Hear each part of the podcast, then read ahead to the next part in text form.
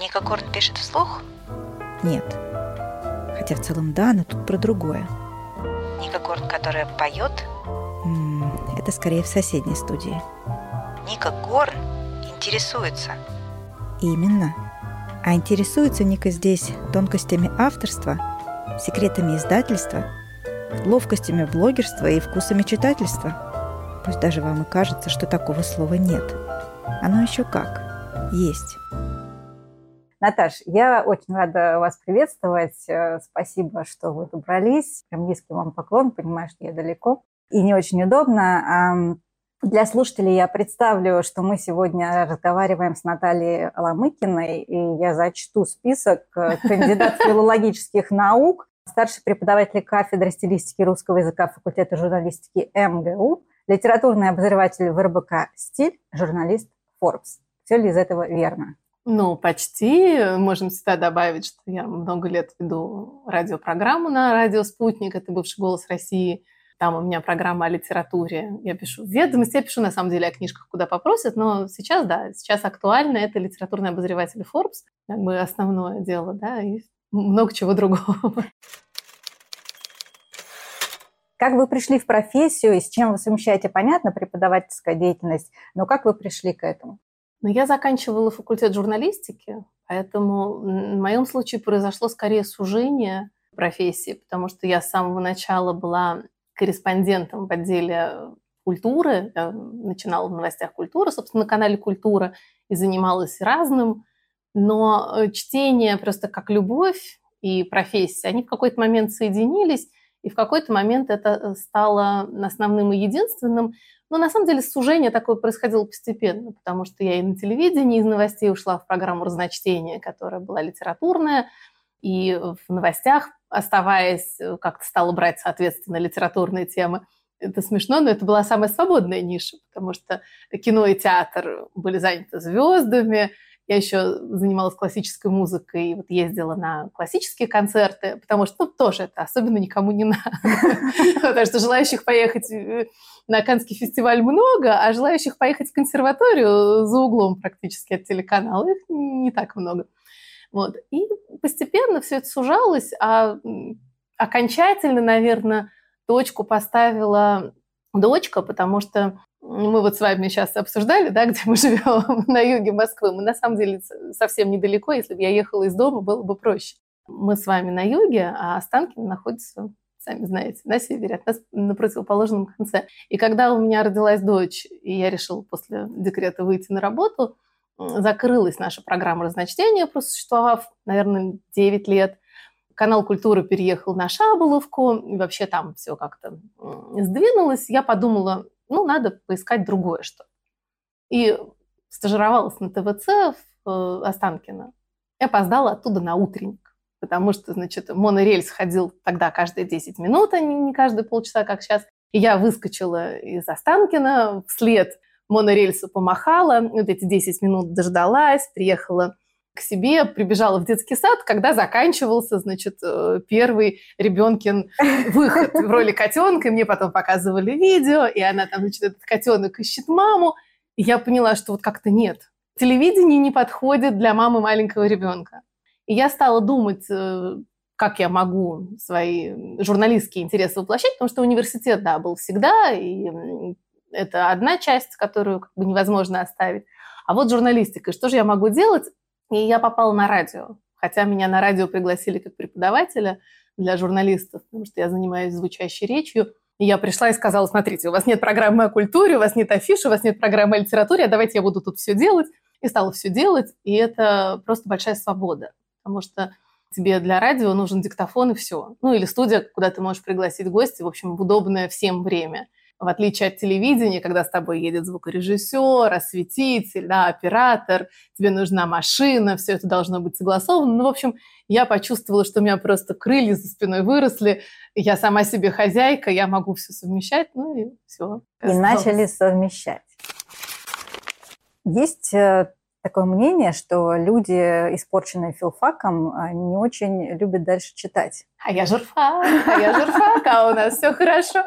Ну, то есть там вас, там вас не пичкали? Не... Нет, нас пичкали, но поскольку это не единственное, чем тебя пичкают, это в удовольствие. Я думаю, что да, нам больше повезло, но это вечный спор между филологами-филологами да, и журналистами. Они считают, что мы не да кто-то, мы считаем, что они слишком кто-то. Э, в общем, они к нам относятся свысока, мы считаем их снобами.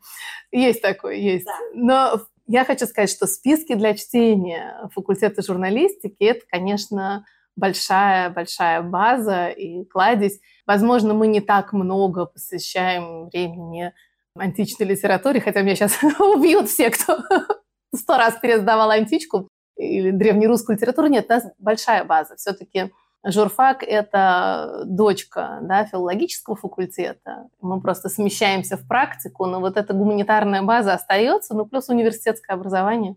Университетское образование. Нет, хватает чтения. Тогда какой вы читатель? Ой, я читатель запойный. Я на самом деле почему и сузила в сторону литературы всю свою журналистскую деятельность, потому что это единственное, что я прям от души люблю. Я спросила себя, опять же, после декрета, а что я, собственно, умею? Ну, вот я умею читать, больше ничего. Да, я читать умею, люблю и умею об этом рассказывать.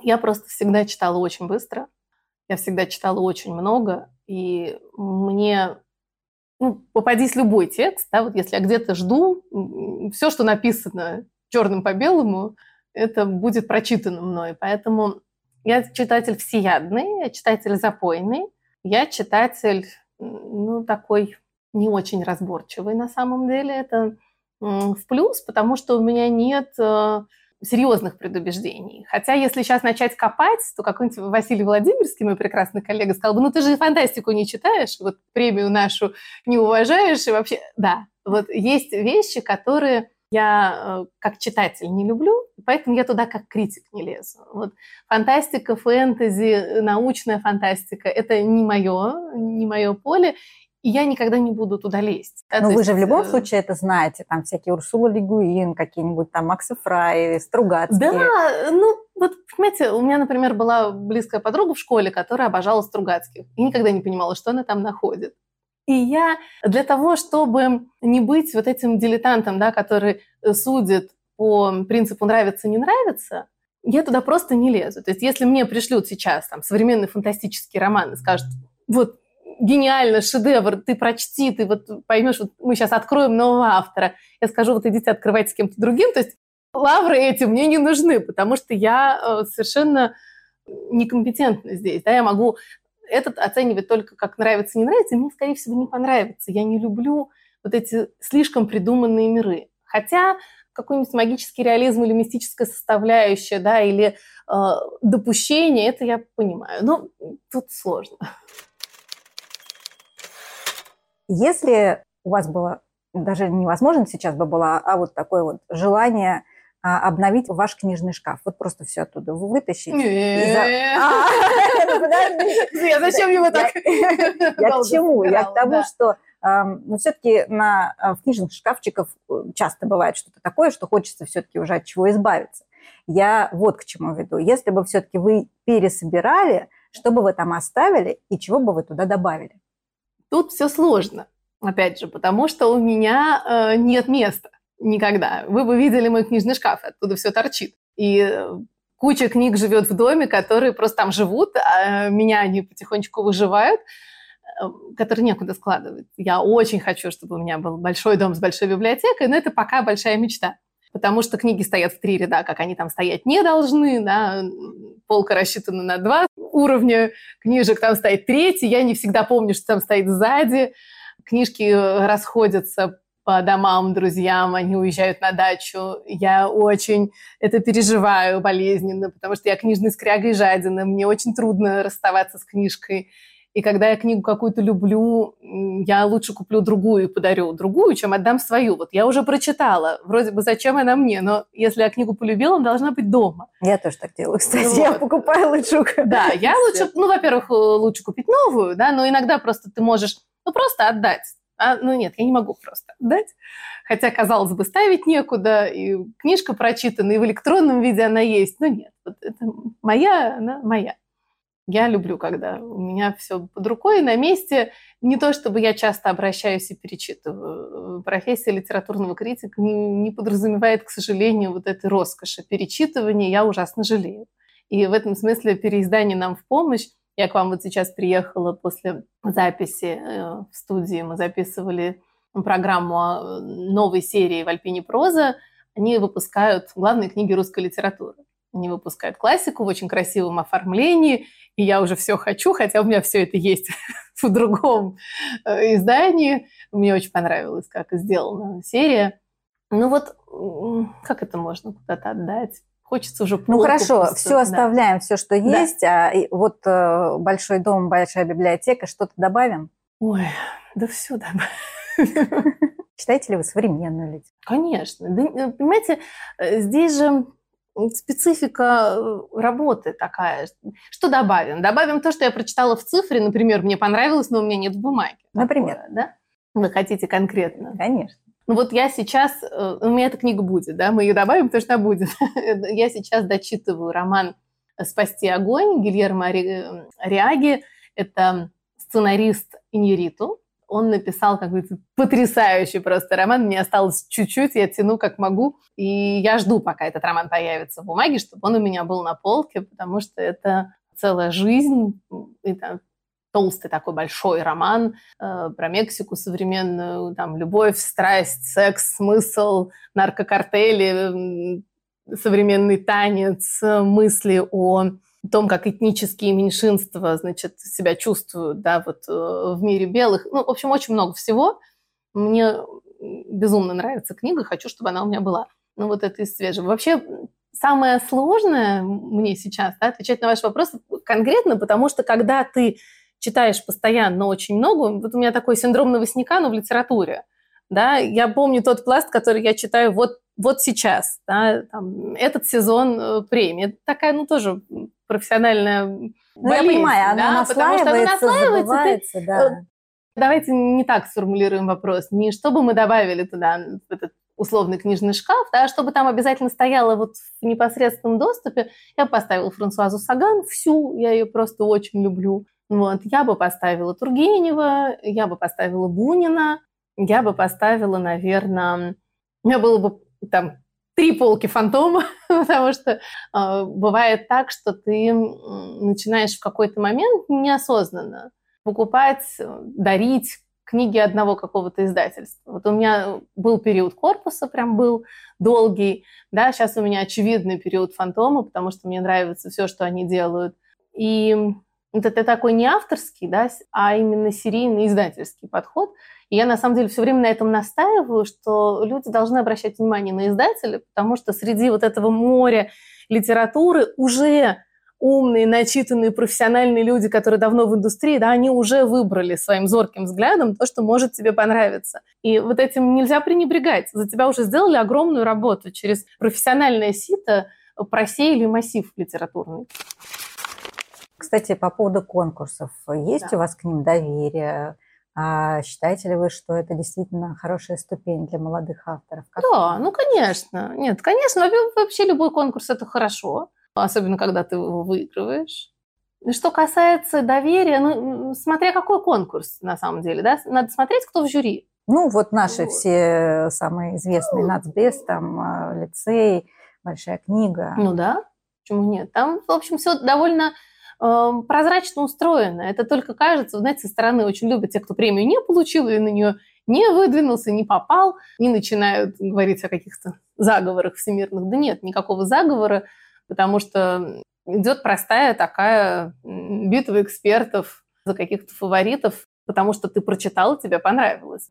Мы сейчас делаем с коллегой моей соведущей Машей Лебедевой подкаст «Девчонки умнее стариков», который целиком посвящен э, коротким спискам Ясной Поляны, и ты понимаешь на самом деле, как сложно жюри, потому что когда ты тоже все это прочитал, у тебя есть свои аргументы за и против. Ну, например, условно, наши два голоса добавились туда. И, и что? Все равно надо искать консенсус. То есть это всегда такая, по-хорошему, битва авторитетов и вкусов умных профессиональных людей Не всегда я согласна, далеко не всегда, да, особенно когда э, речь идет о большой книге, потому что литературная академия – это сто с лишним человек. Вот там у меня возникают вопросы, а все ли читали, да, голосовали ли вы просто за имя, или вы все-таки прочли роман? Вот, давайте будем честны. В целом, все равно получается какой-то плюс-минус достоверный результат. Но если строго спрашивать, то, конечно, короткий список более показателен всегда, чем э, непосредственно выбор победителей. Вот на короткий список я вообще ориентировалась. Так. Что хорошего вышло, это короткие списки основных премий. А что касается молодых авторов, ну, конечно, это старт. Для них, и мы это видим. Особенно как-то сейчас издатели за неимением иностранных прав, да, они тоже так очень внимательно присматриваются и к премии лицей, к тому, что там выносит самотек, да, это, кстати, очень хороший э, такой для молодых авторов период, период когда да. можно да, вскочить да. в этот вагон. Да-да-да. Ну, потому что то бери себе Стивена Кинга, да, и выпускай. А тут надо найти Подшибякина, который, как Стивен Кинг, но Ростов знает лучше, да, и вот будет примерно то же самое. Последний день лета очень хорош. Если бы вы сейчас вот с высоты своего уже опыта различных знакомств вдруг э, решили бы стать автором. И вам нужно было бы продвинуться. Мы не берем вот вашу сейчас конкретно жизнь. Я да? понимаю, да, механизм. А, механизм. Как, как бы вы это сделали, да? Да, ша- какие шаги, да? Меня сразу из этого списка вычеркиваем, потому что авторской амбиции у меня нет, и я с Оскаром Уайльдом совершенно не согласна. Это он говорил, да, что критик – это неудавшийся художник, ну нет. Ну вот совсем нет все эти там, знаете, рататуй, да, не получилось стать шеф-поваром, пойду стану злобным критиком, буду всех ругать. Нет, вот такой амбиции не было никогда, и более того, время от времени говорят, не написать ли тебе книгу? Боже мой, зачем? Я, я туда зачем полезу?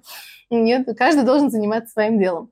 Но если вдруг да, у молодого автора что-то есть, путей, наверное, два сейчас. И первый путь э, такой всем доступный, цифровой. Пожалуйста, Литрес сам издат или просто там порталы, где да, выкладываются тексты. Ну, механизм Литрес сам издата, который срисован по большому счету с Amazon Self-Pub, да, это рабочий инструмент. И вот если вы слышали про Майка Амера, который целую серию сделал очень успешную про профайлера ФБР, да, Зою Бентли, он просто просчитал, он понял, что если он будет писать детектив и так далее, и так далее, да, и выкладывать самостоятельно, он сможет заработать на этом деньги. Он довольно быстро начал на этом очень здорово зарабатывать, и издатели сами пришли, потому что они видят, что там на Амазоне какой-то никому неизвестный да, израильский программист почему-то книжку выпустил и стрижет просто доллары с куста. Да, они пришли быстро и сказали, давай-ка мы, мы тебе заплатим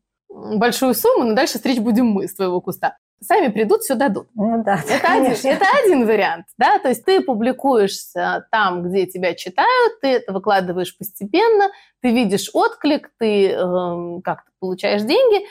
На самом деле, я не буду говорить, какие писатели, но некоторые писатели, современные молодые прозаики, которые пришли в большую литературу недавно и занимаются ею серьезно, говорили, что в прошлом под э, не своими именами они писали на этих порталах и оттачивали мастерство. Зарабатывали гораздо больше, если мы говорим про деньги. Можно точно сказать, что качественная история в каком-то определенном жанре, да, написанная вот э, для интернет-читателей, может отлично кормить. Это прям хороший заработок. Но не принесет литературной славы. Да, а дальше, значит, отточив мастерство, можно пойти другим путем. Либо сразу им пойти, как сделала, скажем, Хелена Побяржина отправив фрагмент своего романа, уже готового, самотеком в издательство. Вроде бы это плохая схема, сколько там этих рукописей валяется. Ужасная да? схема. Да, но зависит от того, куда. Вот она отправила в молодую Альпину, да, куда еще немного народа отправляла. Попала вот в эту полосу сегодняшнюю, да, когда внимательно читают самотек и ищут отечественных авторов. И, в общем, у нее был довольно хорошо написанный роман, который понятен был по той части, которую она отправила. Она отправила там страниц 20. Рукопись попала внимательному редактору. Собственно, роман вышел уже через полгода, везде продавался, да, и, по-моему, даже попал в короткий список большой книги.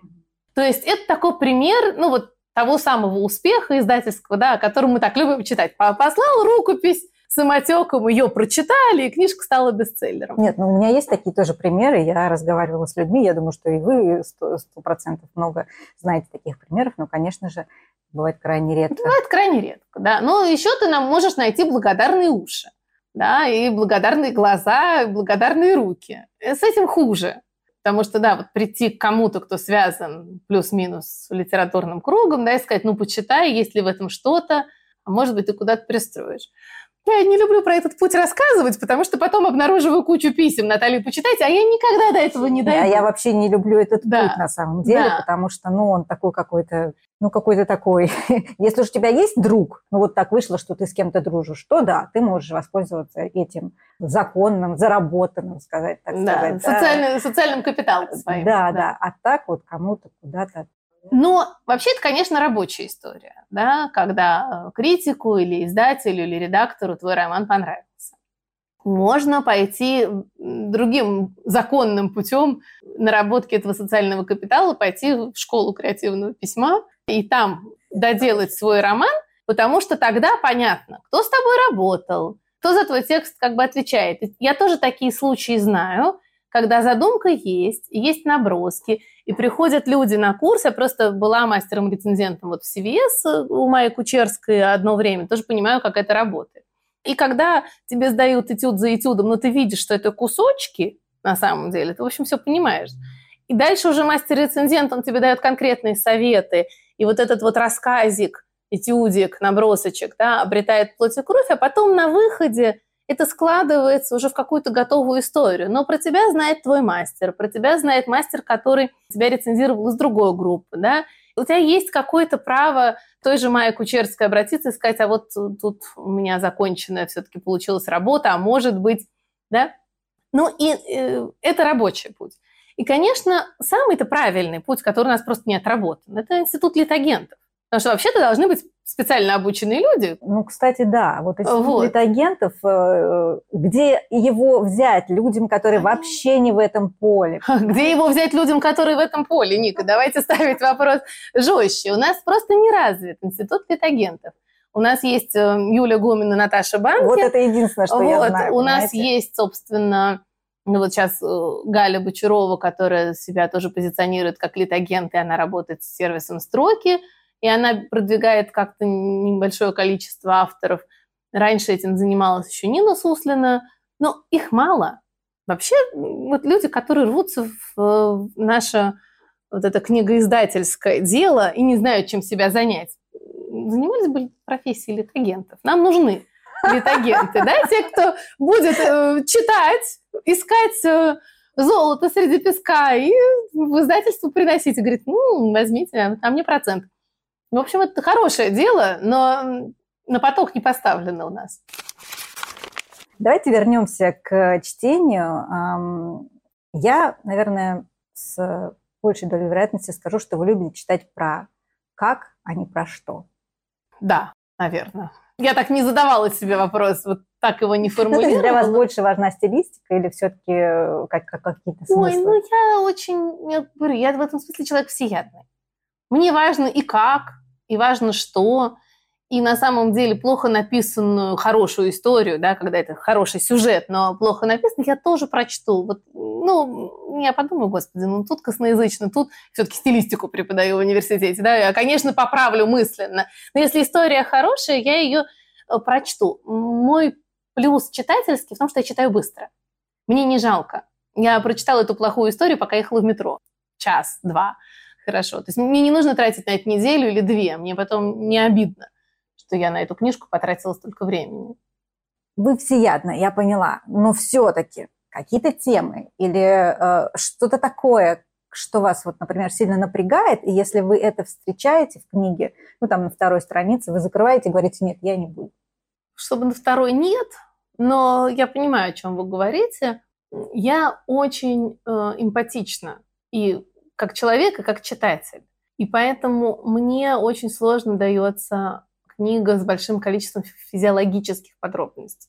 Я тот человек, который там в пятом классе, или ну, примерно, да, по-моему, в пятом, читала Тилли Уленшпигеля, да, вот, тошноты и обморока. То есть я просто от, в какой-то момент на сценах пытки, да, мне просто стало плохо, я упала а зачем в обморок. вы это делали? Может, ну, я читала, ну, потому что мне дали, я была таким читателем в библиотеке, да, который прочитал все, меня пустили из детского отдела довольно быстро в отдел, где были уже книги для средней школы и старшей школы, потому что в детском отделе я уже все перечитала, и, ну, Тиль Шпигель считается важным романом, да. Я его так и не дочитала.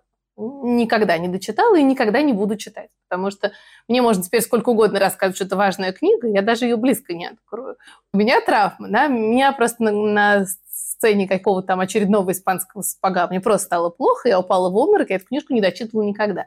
И это то, что я не буду. Вот я не могу, когда много крови, расчленен, когда, когда герою очень больно. Тут э, меня-то можно упрекнуть сразу, зачем же я читаю своего любимого НСБ, у которого там кровище. А вот тут интересно, сама себя да, перебиваю, потому что когда ты читаешь жанровое что-то, если это, не знаю, криминальный детектив, то там вся эта кровь, она как-то по закону жанра. И ты не сопереживаешь так герою. Он как-то он сразу герой, а не человек. А если вот это все в романе, в большом романе-романе, да, благоволительницы. Вот очень тяжело это дается, потому что ты веришь, что это человек, забываешь, что перед тобой герой, тогда ты сидишь в его шкуре, и вот э, все эти пытки, муки и такое прям жестокое насилие, это тяжело. И на самом деле, вот, э, скажем так, вышло с маленькой жизнью, да, я сопереживала героям, пока насилия не стало слишком много. Как только его стало слишком много, Тут у меня случилось другое. У меня выключилась симпатия, потому что я перестала э, видеть в этом герое живого человека. Он стал персонажем. Потому что с реальным человеком в обычной жизни такого количества насилия и жестокости просто произойти не может. Ну, при всем моем уважении к Киногихаре, она сильно переборщила. Да, одна маленькая жизнь не может вместить такого количества страданий. И как только это вот количество стало зашкаливать, он превратился в персонажа Джуд, да, и я перестала воспринимать этот роман, и он стал для меня плохим. Вот. Я на самом деле тут бросить, может быть, и не бросишь, но так вот читаешь. А такие чисто технические вещи, описание героя, а, как лучше, последовательно, растянуто по всей книге – закрытая концовка, открытая концовка. Обращайте внимание вообще при чтении на такие глупости, о которых очень сильно думают авторы. Ну, смотрите, это же все складывается в финале. То есть лучше, что может с тобой случиться при чтении, когда вот это все выключено.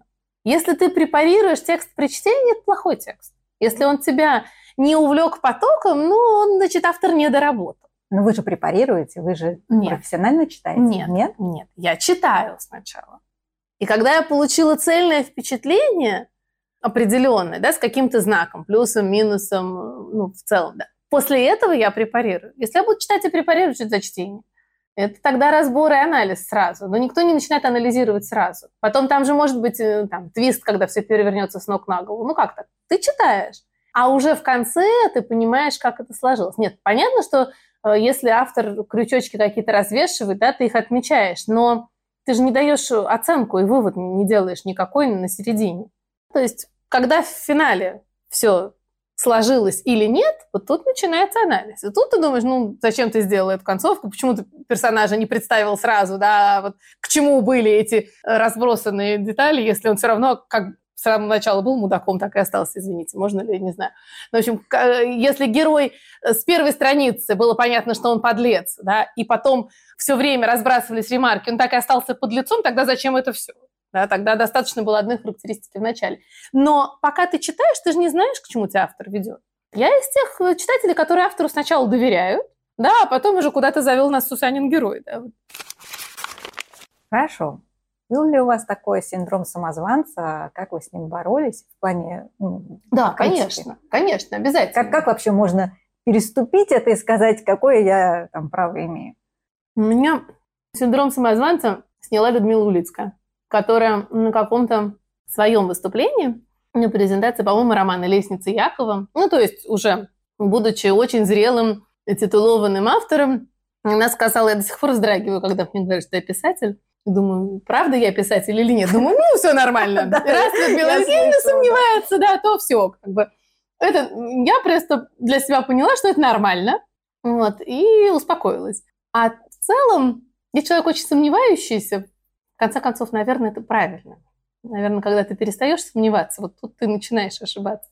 Но я доверяю, там, скажем, мнению тех, кого я очень уважаю, да, вот если они говорят, что молодец, ну, наверное, молодец. Да. Сама себе оценки не выношу. Не знаю, как избавляться от синдрома самозванца. Меня успокаивает, что я так давно этим занимаюсь, что ну что-то уж точно понимаю. А были такие случаи, когда вот э, ну, основная вся ваша тусовка говорит, что классно, а вы как бы вообще не согласны и выступаете со своим мнением? Было. И, наверное, ну, знаете, как, вот такое массовое брожение и битву мнений всегда вызывают э, считанные романы, потому что для того, чтобы быть несогласным или согласным со всеми, надо, чтобы эти все высказались. Мы все-таки очень разные читаем, при том, что, да, все плюс-минус следят за повесткой и новинками, но, э, конечно, там только авторы уровня Сорокина, Пелевина, там, той же Янагихары вызывают вот этот вот массовый отклик. Я очень любила, когда Вася Владимирский делал рубрику «Спорная книга» на сайте Крупы, потому что он все собирал. И, например, там, не знаю, выходят «Дети мои», да, Гузель Яхиной, и он пишет, кто что сказал. Что-то у Сорокина было, я не помню сейчас, какая книжка, с которой я была совсем не согласна с коллегами. Да, ну, просто на самом деле вот э, романы там условного Пелевина, да, мы просто все вынуждены читать. Сейчас как-то август заканчивается, а нового Пелевина все нет. Я прям волнуюсь уже, потому что я уже и в отпуск успела сходить. Обычно отпуск испорчен необходимостью читать на перегонке. Ну, как раз по Пелевину там-то все понятно. Тут там могут совершенно диаметральные быть э, мнения, потому что он о разном пишет. Иногда да, совсем по всем могут быть диаметральные мнения. Ну вот, э, опять же, ты упомянутый уже э, маленькой жизнью, да, которую как-то очень полюбили коллеги. Но тут не буду я про нее рассказывать. Ну ладно, не будем выдавать все карты. Да, ну, ну может быть такое. Тут главное, знаете, главное написать свой текст, не читая чужих, вот не опираясь. Потому что интересно сравнивать и спорить уже потом, когда все уже сказано, да, и твое слово сказано. Да, бывает запоздалые аргументы, бывает, что ты видишь, что кто-то докрутил эту мысль лучше, думаешь, а, вот я бы тоже, если бы я еще подумала, да, и было бы время, бы, может быть. Ну, такая, вот бывает добрая зависть, да, коллегам, которые додумали, увидели, у которых бэкграунд э, позволяет э, по-другому взглянуть, да, потому что, ну, там, скажем, у Кости Мильчин, он заканчивал исторический факультет, и вообще у Кости такой энциклопедический ум, что он просто молниеносно подбирает какие-то аналогии. Я уже, господи, забыла про это все. А у него все так здорово складывается. Ну, красота. Ну, мы, кстати, вот мы вместе пришли в разночтение в 2003 году к вопросу об опыте и уже разрешаешь себе что-то уметь. Литературным критикам необходимо образование 100%, врачам 100% необходимо, а писателям обязательно иметь профильное? А как он вообще может стать писателем, вот если он сапожник? Вы знаете, я, я сейчас рассказывала вам про роман «Спасти огонь», который я дочитываю. Да? Там одно из важных мест действия – тюрьма. И писатель, который попал в тюрьму, большой писатель, мексиканский, который попал в тюрьму за то, что набил морду критику. Значит, он отсидел, а потом этим бравировал и говорил, что еще отсижу, будет плохо писать. Вот. Мне кажется, Пелевину бы понравился такой персонаж. И вот этот писатель э, знаменитый, он в тюрьме, сидя, открыл литературную мастерскую там. И потом, когда вышел, решил вернуться, потому что люди, которые в заключении находятся, они оказались таким предметом зависти немножко, потому что они, может быть, писали неуклюже и неумело, но у них был такой опыт жизненный, да, который через все это прорывался. И этот писатель, почуяв это живое да, вещество прозы, наполненное жизнью, которой у него не было, он э, открыл мастерскую и стал возвращаться туда, собственно, их учить, но и у них учиться. Э, что приводит нас к мысли о том, что любой на самом деле может, да, с любым опытом. Важно, чтобы у человека было и желание, и какая-то начитанность, конечно. Потому что если мы продолжим про этот роман, главный герой обладает энциклопедическими совершенно знаниями. Но э, талант литератора он открывает для себя в тюрьме, потому что он это делает, чтобы не сойти с ума, да, и он начинает а, пытаться выразить себя в слове. Страстно этому занятию придается. На мой взгляд, невозможен хороший писатель без того, чтобы внутри был хороший читатель. Хотя Ислам Ханипаев, например, Да-да-да, я вот недавно, да, он прямо это опровергает. С другой стороны, он, э, начав писать сам, превратился в такого наивного, любопытного читателя, что следит, например, за тем, как он читает там бронепароходы Иванова, и говорит, а, у нас есть Алексей Иванов, ну здорово. Алексей Тоже Иванов, мне кажется, должен мне доплачивать, потому что его имя звучит в каждом выпуске, в каждом, просто каждый мне приходит, и уже там 15 раз я очень уважаю и люблю, правда, Алексея Иванова. Ну, тут, знаете, как вот, ну, талантливый автор, что, что, что делать? делать? Человек да. действительно большой писатель, поэтому... Да, но иногда просто кажется, что хочется совсем ничего не знать и ничего не смотреть, потому что очень сложно. С одной стороны, говорят, что да, вы просто берете тему, перерабатываете, как Шекспир перерабатывал, да, допустим, ну или какие-то великие авторы. Но, с другой стороны, очень не хочется там ступить на эту плагиатскую э, тропинку, да, и как-то вот себя удержать от, от каких-то пересечений. Как вообще к плагиату относитесь? Смотрите, ведь если вы говорите сейчас о писателе, у которого есть э, история, я не автор. Я верю только тем, кто пишет сам, да, они говорят, что вот если у тебя есть история, которую ты не можешь не рассказать, да, ну вот и пиши ее. Ну, тогда она в тебе живет и все равно наружу вырвется какой-то плагиат. А если э, автор, конечно, только прикидывается автором, или пишет вторую книгу после того, как его история рассказана, а дальше у него истории кончились. Вот, наверное, здесь э, зыбкая вот эта почва, когда, да, э, нос Ивана Ивановича представить да, Ивану Никифоровичу. Вот э, плагиат с неприязнью, разумеется. С другой стороны, понимаете, вот где граница между аммажем и поклоном, да, и прямым заимствованием. Ну, вот «Спящая красавица», я все время привожу этот пример, потому что он такой максимально нейтральный, никому уже не обидно и не больно. А как это? Это что, «Спящая красавица» у нас? Ну, что вы имеете? Все-таки пересказ вольный или там, не знаю, Буратино. С Буратино сложнее. это фанфик, что это, как это Ну, это авторский пересказ. Советская литература это так и называла авторским пересказом. Волшебник изумрудного города, да. Да, это тоже оно. Угу. Ну, знаете, вот с одной стороны, э, обидно, потому что он все взял. Невозможно да, обидно. А, а с другой как стороны, обидно читателю, который я сначала вот выросла, верит, а вот, а потом Я-то выросла на Волкове, да. да, а потом уже узнала, что это э, Баум, и, в общем, ничего я не знала ни про какую Дороти, и Дороти мне никто, а Элли я люблю, да? да. Я не знаю. Ну как? Я просто задаюсь вопросом, э, не, не, не хорошо это или плохо, это плохо однозначно, но как большие авторы могли себе вот это позволять? Они как себе это объясняли? Ну как, я думаю, что это вопрос перевода, потому что ты же большому счету пересказываешь. В некотором смысле ведь это литературная традиция. Да? Ты сходил за три моря, узнал там их сказку, пришел и рассказал у себя. Написал и, капитанскую дочку. Вот. Замечательно. Вопрос в том, как ты ее написал. Но я все-таки талантливого автора склонна скорее оправдать, потому что авторский пересказ, ну, это авторский пересказ. Сейчас просто во время цифровой паутины все меньше и меньше этих лазейк остается, да?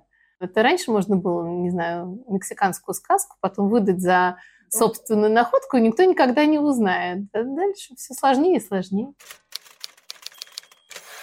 Давайте к более легким вопросам перейдем. Да. Как вы читаете, а, где, на чем, а, как вам комфортнее, в каком состоянии?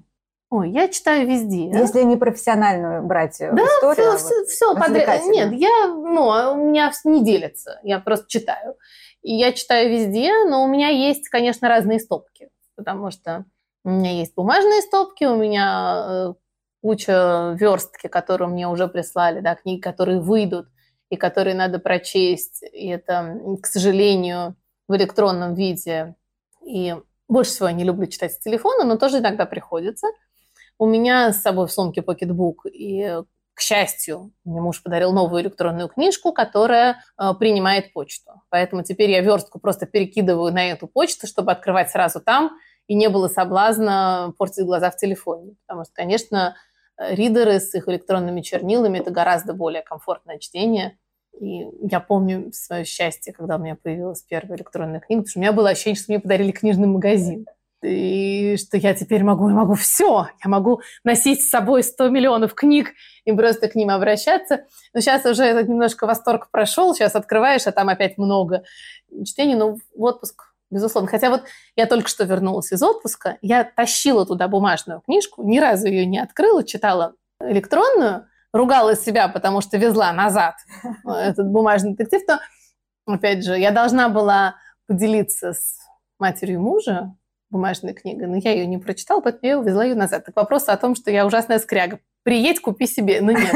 Нет, я про... это моя книжка, я ее прочту, а потом я, может быть, вам дам.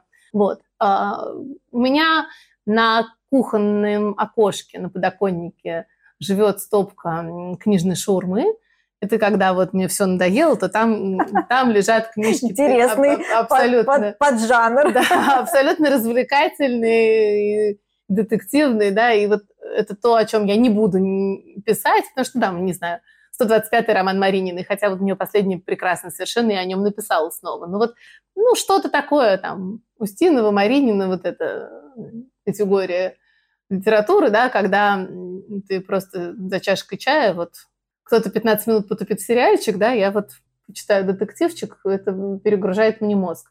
Вот. У меня есть стопка книг, которые в работе, у меня есть Э, стопки книг, которые составляют потенциальные подборки, потому что если там объединяются темы или чем-то, то я их складываю в кучки, обычно не доходят никогда до этого руки, но вот иногда я там в соцсетях выкладываю, потому что я помню, я складывала, складывала книжки новогодние, получилось такие две стопки, и в итоге я их разложила просто по всему ковру, и мы, значит, стали с ребенком э, снимать видео. Ну, куда-то же это надо, это уже не лезет ни, ни в какой обзор, там, бралось 50 штук.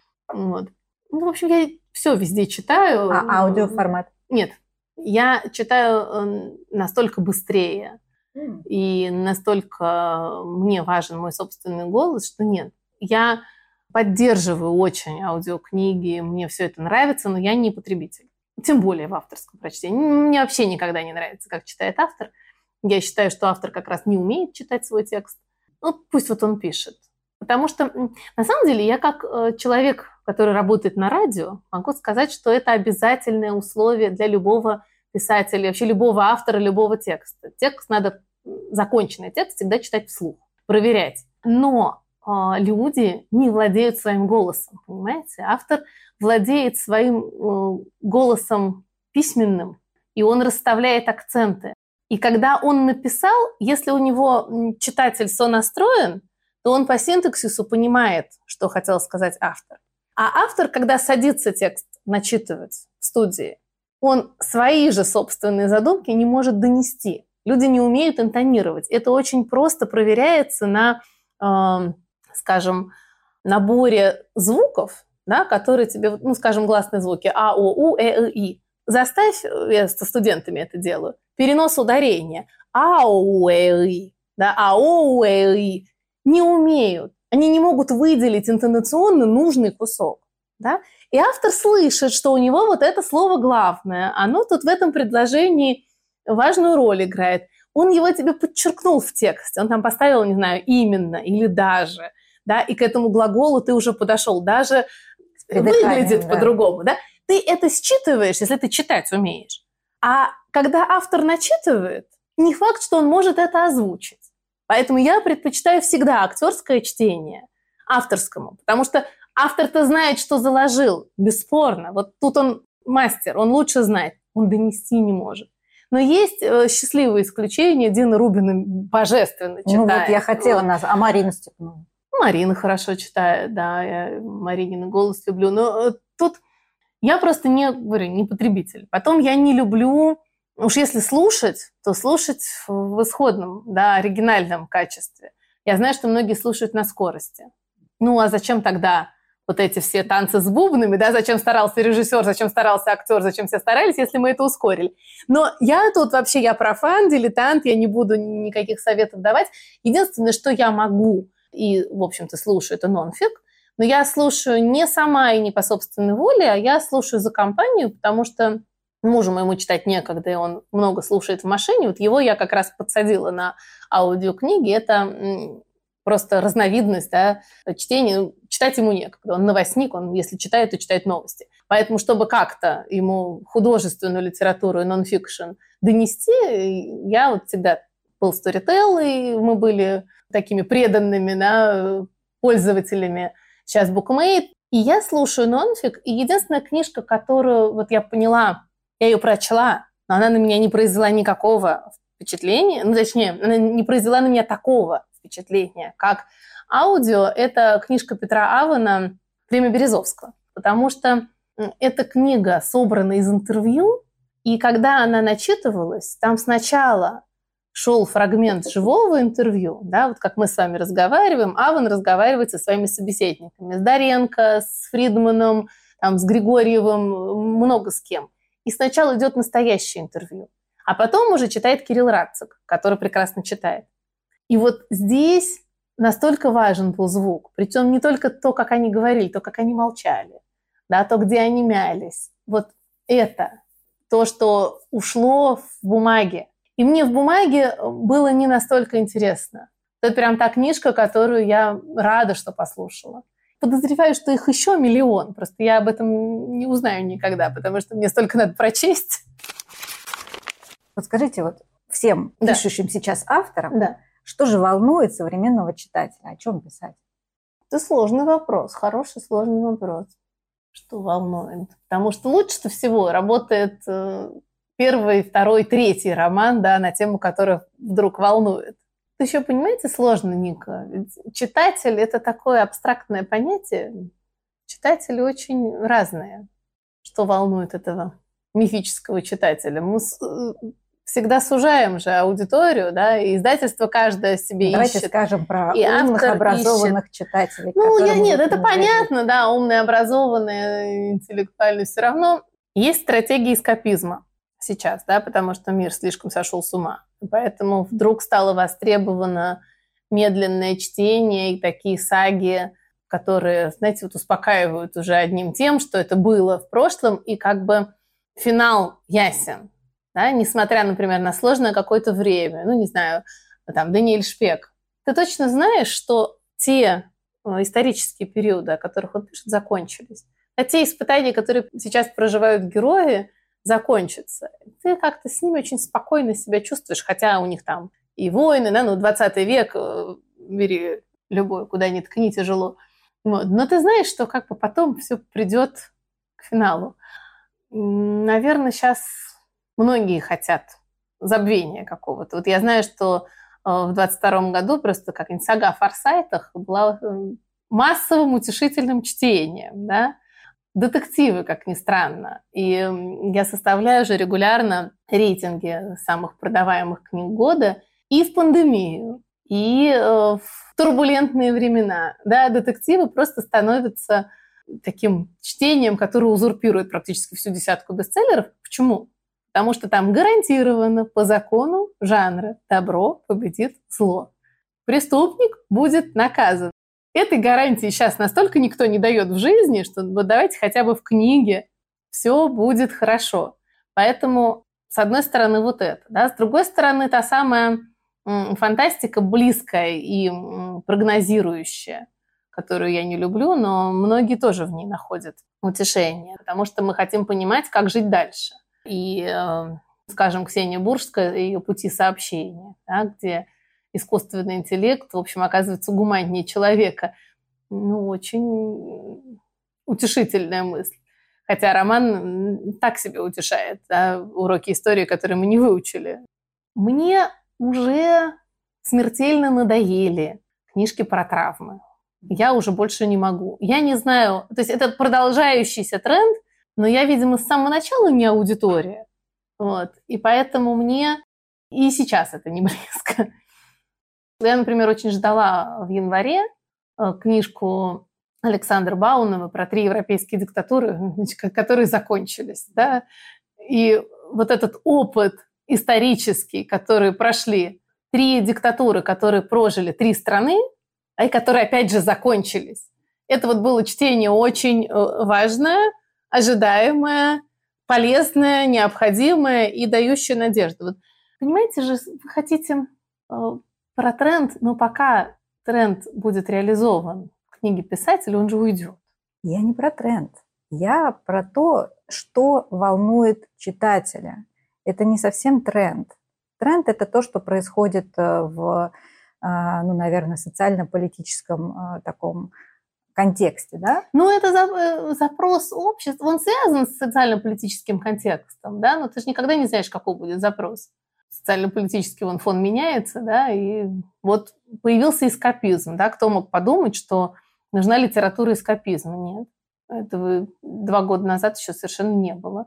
Да, какой эскапизм. Мы насиделись в пандемии, вообще хотелось двигаться, да, и хотелось читать э, тогда про ну, какие-то экзотические страны, да, и вот литературу путешествий, не можем путешествовать э, в силу определенных причин, так хотя бы будем изучать другую культуру, да, и вот сейчас все откроется, и мы поедем. Просто та же Майя Кучерская, например, говорит на своем курсе, что э, вот эти тренды, если автор падок на вот эти вот, он цепляется угу. за них, да, то они очень, очень быстро уходят Сходят, да, с горизонта и абсолютно никому, ну, написал ты там про это, ну, окей.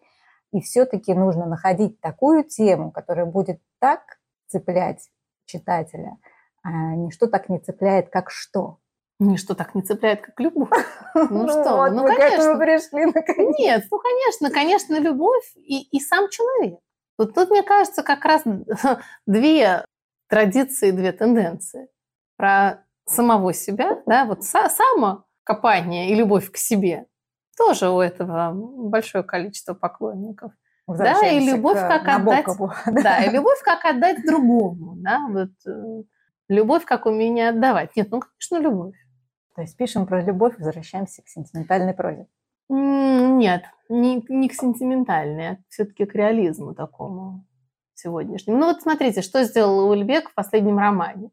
Да, вот уж кто э, умеет ловить тренды, да, улавливать социально-политический контекст, использовать художественную прозу как инструмент высказывания, и то он берет и пишет историю маленького человека, да, в э, трагедию маленькой жизни частной потому что есть запрос на личный, гуманитарный такой роман. А сейчас, мне кажется, в принципе, культура опять стала человекоцентричной. Ну, значит, что-то, что объяснит читателю самое себя. Мы много называли авторов, но все-таки есть у меня такой финальный блиц, и мы обязательно его сейчас изобразим. Итак, Киплинг, Фаус, Быков. Надо выбрать? Да. О, интересно как. Давайте сломаем шаблон быков. Ну, расскажите, почему? На самом деле, просто ни один из, из трех не мой, вот, поэтому легко выбрать. Сложнее всего рассказывать о том, что ты очень любишь. Это прям самое трудное, потому что когда ты кого-то очень любишь, у тебя кроме а ничего не остается. Вот. А Быков чрезвычайно хорош полетом своей мысли – и это, конечно, не тот автор, которому надо доверять, тем более доверять безоговорочно, но с ним очень интересно. И вот если ты попал в поток, то ты в этот роман прям погружаешься. Но я, наверное, сейчас имею в виду даже какой-то конкретный текст. Июнь, который я вспомнила, вот вы сказали Быков, да, я вспомнила июнь, а еще у меня лежит книжка «Великие пары». Это рассказы о любви, да, и я прям предвкушаю, что я до нее доберусь, потому что мне интересно, как он видит вот такую историю литературы. Ну, кстати говоря, выпускник журфака.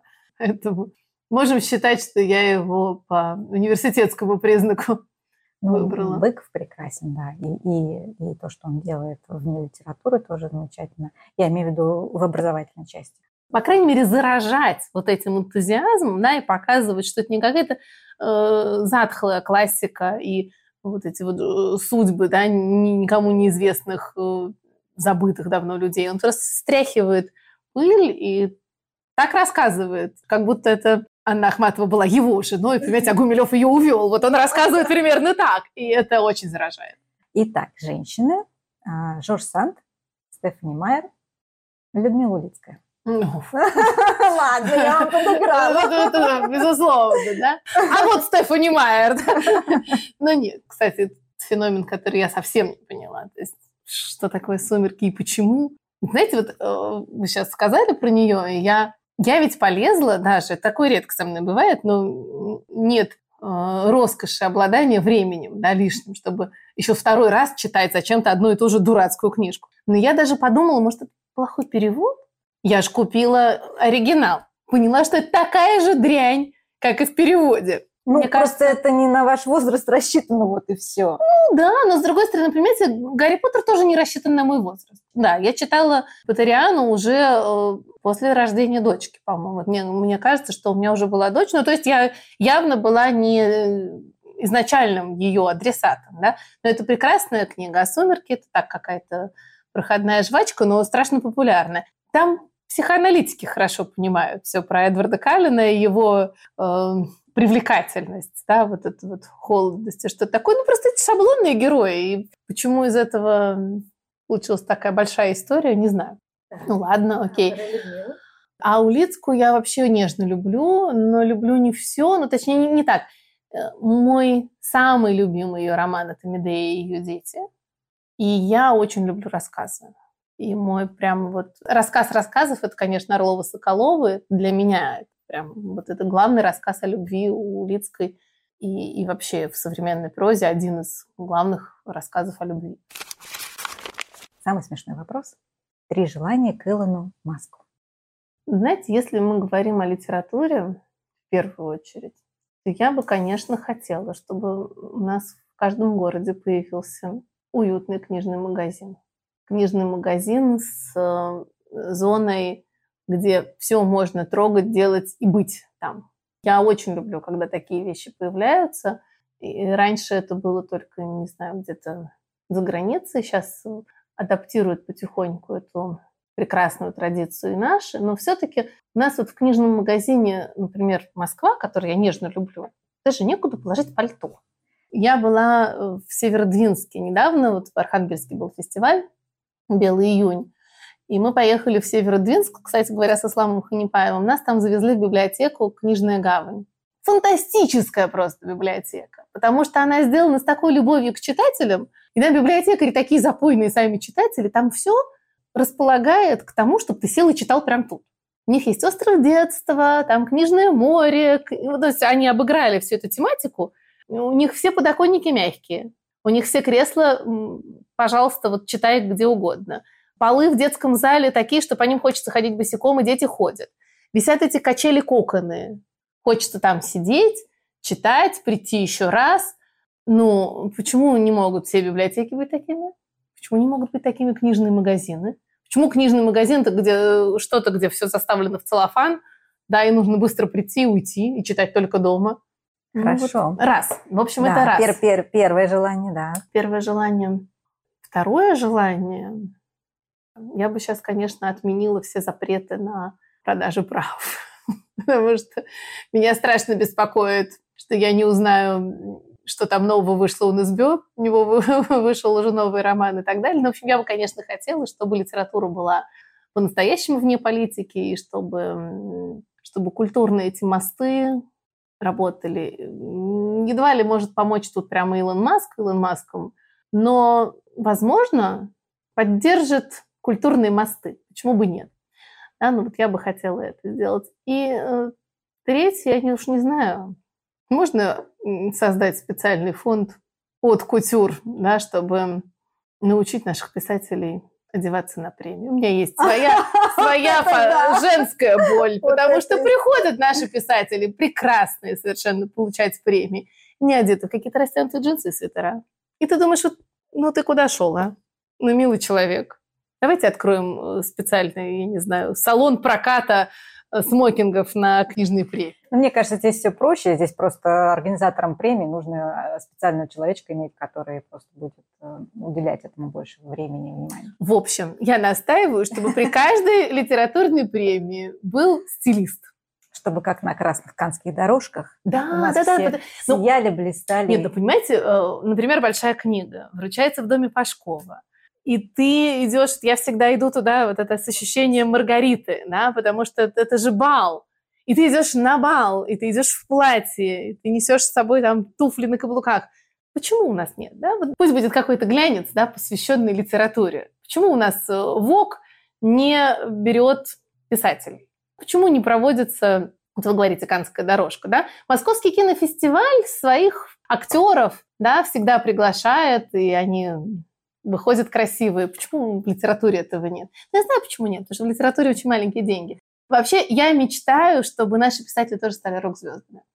Я когда-то на франкфуртской ярмарке, наверное, в 2014 году, боюсь соврать, какой это был год, но э, Франция была почетным гостем, и Мишель Уильбек был одним из гостей. Ну, как устроена франкфуртская ярмарка? В принципе, как любая другая, да, это огромное пространство, большущая программа, несколько залов, да, много сцен, везде что-то происходит. И, в принципе, ты покупаешь довольно дорогой билет на ярмарку, да, и попадаешь в это царство литературы мировой. Потому что франкфуртская ярмарка все-таки главная ярмарка в мире литературная. Во всем этом великолепии, где там э, выступал параллельно Ружди, Каэльо и там какая-нибудь Пола Хокинс, да, и вот они там делили между собой аудиторию и 100 писателей разом, было прекрасное выступление Мишеля Уильбека. Где? В театре. Вне стен Месса. Билет туда стоил 70 с лишним евро. Купить его в октябре, когда я туда приехала, было невозможно, потому что все было продано еще в апреле. Подумала, как? Как он это делает? Он же выйдет, поотвечает на вопросы, почитает фрагмент из нового романа и раздаст автографы. Я хочу, чтобы наши писатели стали рок-звездами. Я знаю, что это начнет Алексей Иванов, потому что он уже Он уже начал, да. Да, и мы, мы об этом говорили. И за, и за ним пойдут. Нет, мы об этом Пойдет говорили. Вот. Но я бы хотела, чтобы э, вот это было как-то так, да, чтобы билеты продавались, чтобы висели, понимаете, как в политехническом, да, на шестидесятниках. Висели на колоннах и балюстрадах, да, вот чтобы так и было. Писатели должны быть рок-звездами. Если Илон Маск может с этим как-то помочь, вопрос ему, но если нет, Илон, то... ты, пожалуйста, запиши. Очередное Да-да-да. желание отправилось к тебе. Мы Да. очень ждем его реализации. А я лично вам желаю а, большой дом и свою замечательную библиотеку, которая будет Спасибо. полниться, множиться и вас радовать. Спасибо. Мы прощаемся. Я вас благодарю. Было очень интересно, познавательно, особенно вопрос про то, о чем же нам писать. Спасибо. Спасибо большое. Ника Горн интересуется, а потому не прощается и уже ждет новой встречи с отменными книгоманами всех мастей. Услышимся через неделю.